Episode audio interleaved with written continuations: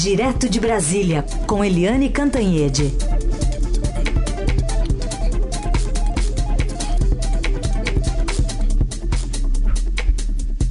Oi, Eliane, bom dia. Bom dia, Raíssa e Carolina ouvintes. Oi, Eliane, bom dia. Vamos começar então falando sobre essa busca e apreensão no gabinete do líder do governo no Senado, Fernando Bezerra Coelho. Pois é, o senador Fernando Bezerra Coelho, ele foi prefeito de Petrolina, em Pernambuco, foi secretário do governo do Eduardo Campos, eh, em Pernambuco, e ele está sendo investigado da época que ele era ministro da Integração Nacional do governo Dilma Rousseff. Ele, enfim, é suspeito de desvios em obras para uh, a transposição do Rio São Francisco. E é o que, o que é muito importante nisso, primeiro, é que ele é um senador. Segundo, é que ele não é um senador qualquer. Ele é líder do governo Jair Bolsonaro no Senado Federal. É um homem que tem a articulação do Palácio do Planalto com o Senado. Uh, além disso, tem a operação em si. A operação se chama Turbulência e está fazendo busca e apreensão dentro do Senado e dentro da Câmara, porque o filho do senador, o deputado Fernando Bezerra Filho, eh, também está sendo alvo de busca e apreensão. Então, quer dizer, o Senado e a Câmara, nesse momento, não ficam nada felizes com isso, acham que é um desrespeito à instituição. Já houve outros casos assim de busca e apreensão dentro do Congresso e teve muita dificuldade ali, muita, é, vamos dizer assim, turbulência mesmo entre é, Congresso e Judiciário e Congresso e Executivo. Mas é, o fato é que é, isso é um sinal de que, apesar de todas as confusões, as operações de investigação de corrupção continuam. Além de desses, dessas operações dentro do Congresso, também estão sendo feitas buscas no, nas casas do senador e do deputado em Brasília, em Pernambuco, é, ou seja, em todos os endereços que possam é, servir de base para investigações. Hoje é um dia tenso, então, portanto, no Congresso Nacional, gente. Muito bem, vamos acompanhar tudo isso. A defesa dele se manifestou dizendo que estranha essa ação e que ele eh, tem, tem a ver com o fato dele ser combativo, enfim, está nessa linha política, né? Por enquanto, a manifestação do advogado de defesa, que é o André Calegari, que já está disponível aqui, o outro lado, aqui no portal estadão.com.br. O Eliane, agora vamos continuar na, falando da do Congresso, mas propriamente da Câmara. Ontem à noite, hein, os deputados devolveram muita coisa que o Senado tinha tirado daquela mudança aí né, em regras aí para os partidos, várias benesses de volta para o eleitor pagar, né? Todo mundo pagar. Pois é, os presidentes da Câmara e do Senado, eh, da Câmara o Rodrigo Maia e do Senado eh, Davi Alcolumbre, eles andaram sendo derrotados nesse processo todo. Primeiro porque o Alcolumbre lá no Senado tinha feito um acordão com, com o Centrão para manter as mudanças bem camaradas com os políticos, né? flexibilizando aí fundo eleitoral, é, flexibilizando propaganda, etc. E o Alcolumbre tinha feito essa, esse acordão para manter as mudanças feitas na Câmara, mas um grupo de 20 a 25 senadores é, na maioria jovens, na maioria de partidos mais arejados, tipo Cidadania, Rede, é, Podemos, gente também do próprio PSL do Bolsonaro, e alguns muito experientes, como Randolph Rodrigues, da Rede, como Tasso Gereissati, Antônio Anastasia, ambos do PSDB, eles foram mais na linha da opinião pública e menos da linha de é, Centrão e conseguiram derrubar as mudanças no Senado na terça-feira. A Câmara, é, por que, que eu digo que também o Rodrigo Maia perdeu? O Rodrigo Maia perdeu no sentido contrário, porque ele ontem passou o dia inteiro é, reunido com as lideranças dos partidos, tentando manter algumas quedas, algumas reviravoltas do Senado, para impedir que a lei ficasse tão aberta, mas ele perdeu, porque o que a Câmara aprovou ontem foi a volta de tudo aquilo que a própria Câmara tinha conseguido.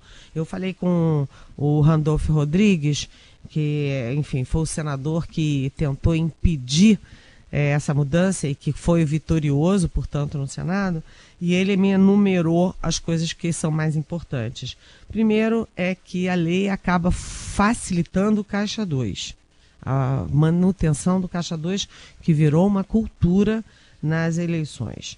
É, segundo, o perdão às multas. Né? Claramente, você vai, faz tudo errado, é investigado nas, nas contas de campanha, mas aí tem o perdão das multas. É, afrouxa a ficha limpa e o uso do fundo eleitoral para até para comprar sede. Né? O partido quer comprar uma sede e vai lá e usa o nosso dinheiro, o dinheiro do povo brasileiro para comprar sede ou para construir a sede. E também aquela história muito complexa que a gente falou ontem, muito polêmica, de que o fundo partidário deve servir para pagar advogado é, para é, candidato que fizermos treta e que for acusado, responder processo é, de, por erro, por, enfim, desvios de campanha. Então a lei é contra a opinião pública, a lei é um retrocesso e pior, deixa uma brecha aí para uma ampla discussão sobre o fundo eleitoral. O Alcolumbre, que eu acabei de dizer que estava ali em conluio com o Centrão para deixar a coisa rolar, ele já estava dizendo: ah, não pode ficar com o mesmo valor de 2018, não. 1,7 bilhão é muito pouco, tem que aumentar isso aí, porque campanha é, municipal em 2020 tem muito mais candidato, tem que ter mais dinheiro. E o Rodrigo Maia diz que não. O Rodrigo Maia acha que está de bom tamanho, ou seja, a guerra continua e a guerra contra a opinião pública que tem reagido muito mal a, essa, a essas votações e decisões da Câmara, facilitando tanto a vida deles próprios. Bom, e hoje também é dia de repercussão tanto da queda dos juros, né, quanto do aumento do preço dos combustíveis. Lembrando no comecinho da semana, o presidente Bolsonaro havia dito que o preço ia permanecer assim após uma conversa é, com o presidente da Petrobras, né, pelo menos pelos 30 dias, daria para segurar o preço, mas parece que não. Pois é. Inclusive a própria Petrobras tinha dito que ia esperar decantar os fatos, decantar aquela reação toda, a, a enfim, aquela, aquele ataque à Arábia Saudita para depois decidir o que fazer com os preços.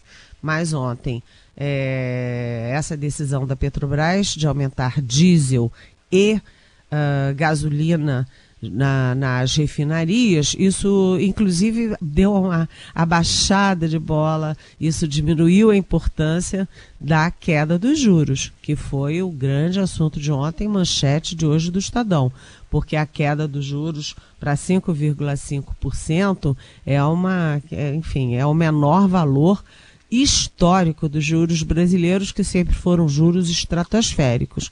Isso realmente é uma decisão importantíssima que tem um reflexo enorme da economia. Mas alta de combustível, claro que, a, vamos dizer, ocupa esse espaço e é uma questão que tem três formas de você olhar isso. Primeiro, é, é importante sinalizar para investidores, para o mercado internacional, para o mundo, que uh, uh, não há interferência política na Petrobras. Quando o presidente Jair Bolsonaro tentou intervir em preço da Petrobras, foi um Deus nos acuda. Dessa vez a Petrobras foi lá e aumentou. Né? Aumentou com base em estudos técnicos, sem interferência política. É, isso é uma sinalização excelente para o mercado, para o investidor, para a retomada da economia mas vamos ver se o presidente Jair Bolsonaro vai manter, se ele vai ter couro duro para segurar isso. A segunda questão é que aumentar combustível tem um impacto é, em série na economia. Você aumenta o combustível na refinaria, aumenta na bomba, aumenta para as pessoas que trabalham diretamente com combustível, mas aumenta também transporte, carga, tudo. E a gente tem os caminhoneiros aí. sabendo que da outra vez que teve aumento de diesel, o caminhoneiro foi para a rua, parou o país e não apenas parou o país, como parou a retomada do crescimento. E o terceiro viés nessa questão é o político, porque com tanto desempregado, com a população já mal-humorada, a popularidade do presidente Michel Temer caindo mês a mês, você ter aumento de combustíveis, você aumenta o mau humor também da população. Então, é, vamos ver como é que agora decanta isso do ponto de vista da decisão política de não intervir na Petrobras, na política de preço da Petrobras. Segundo, na questão de caminhoneiros e do impacto na economia. E terceiro, o efeito político de tudo isso. Tá certo, então. Mas vamos fechar esse primeiro bloco aqui para depois você voltar respondendo perguntas. Falando sobre 49 pessoas que têm muito o que comemorar, deu PT na Mega Sena? Pois é. Prêmio total, não é perda total. Prêmio total. Gente, que mundo a gente vive, né? Porque ontem é, eu cheguei em casa às 10 horas da noite e o meu irmão falou, meu irmão Zé Carlos, falou: Ih, você viu? Ah, o pessoal, os funcionários do PT ganharam 120 milhões da Mega Sena. Eu disse para ele: ai, para com isso, essa hora da noite, vi com fake news pra cima de mim. Isso é mentira de fake news de internet. E fui embora tomar meu banho, comer e tal. Aí eu fui conferir e é verdade. Os funcionários, 49 funcionários da liderança do PT na Câmara, fizeram um bolão e ganharam 120 milhões. São 49 cotas, dá 2,4 milhões para cada um. Opa. Parabéns para ele. Bom, hein? Olha, eu daria para fazer algumas coisinhas com 2,4 ah, milhões. Acho que daria viu? mesmo.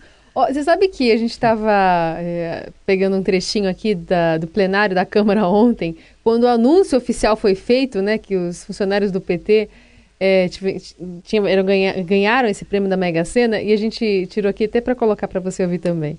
Gostaria de fazer um registro, presidente, que tornou-se público agora, os assessores da liderança do PT ganharam na Mega Sena. Isso. E eu quero aqui parabenizá-los e agradecer pelo PT ficar um mês sem liderança, sem obstruir o plenário. Vai ser uma maravilha agora a votação. E eu quero ver se o pessoal vai socializar esse dinheiro aí ou se vai ficar só na liderança do PT.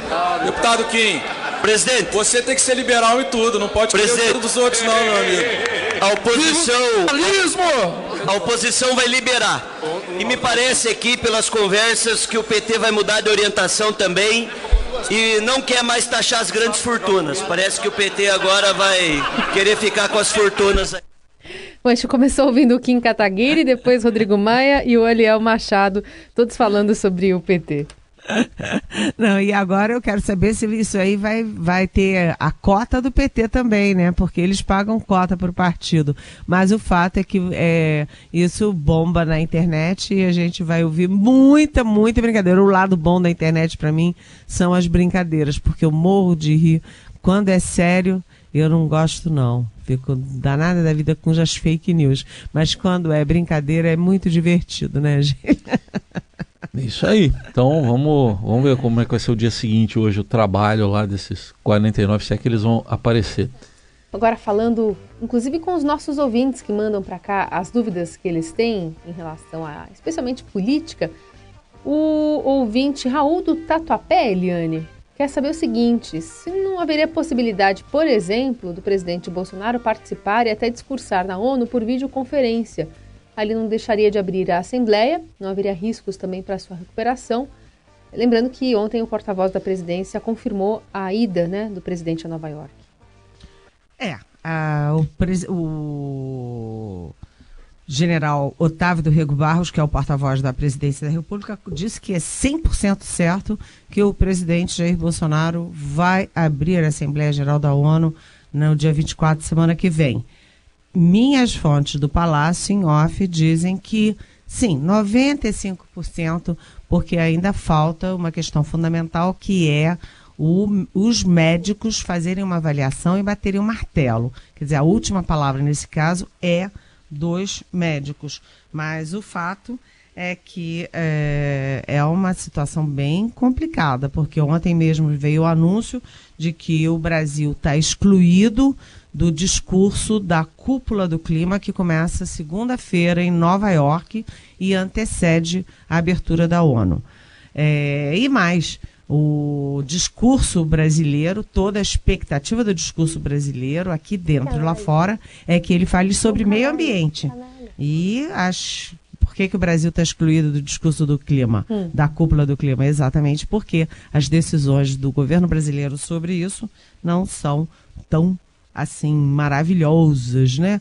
Então é vai ser um momento tenso, mas o presidente vai aproveitar, inclusive, para fazer o lobby ali do filho dele, Eduardo Bolsonaro, como embaixador no país. Então o, o porta-voz diz que é 100% certo, mas minhas fontes dizem que é melhor esperar sexta-feira e a decisão dos médicos. Uhum. Tá certo. O... Agora, a pergunta Ui. do Raul, desculpa, Raul. Ah, é verdade. A pergunta é: por que não fazer por videoconferência? Porque não está previsto, não tem regra, nunca houve isso. Se o presidente não for, quem lê o discurso é o chanceler Ernesto Araújo. O presidente não está querendo nem um pouquinho perder essa chance de ir e deixar para Ernesto, mas hum. muita gente no Brasil até preferia. É menos risco. Tá certo. É, você falou de um filho, o, a pergunta do ouvinte Germana é sobre outro filho. O que o senador Flávio Bolsonaro faz na China? Viagem oficial? Está sobrando dinheiro? Ele diz: está sobrando dinheiro, hein? O Germano. Oi, Germano, bom dia, bem-vindo.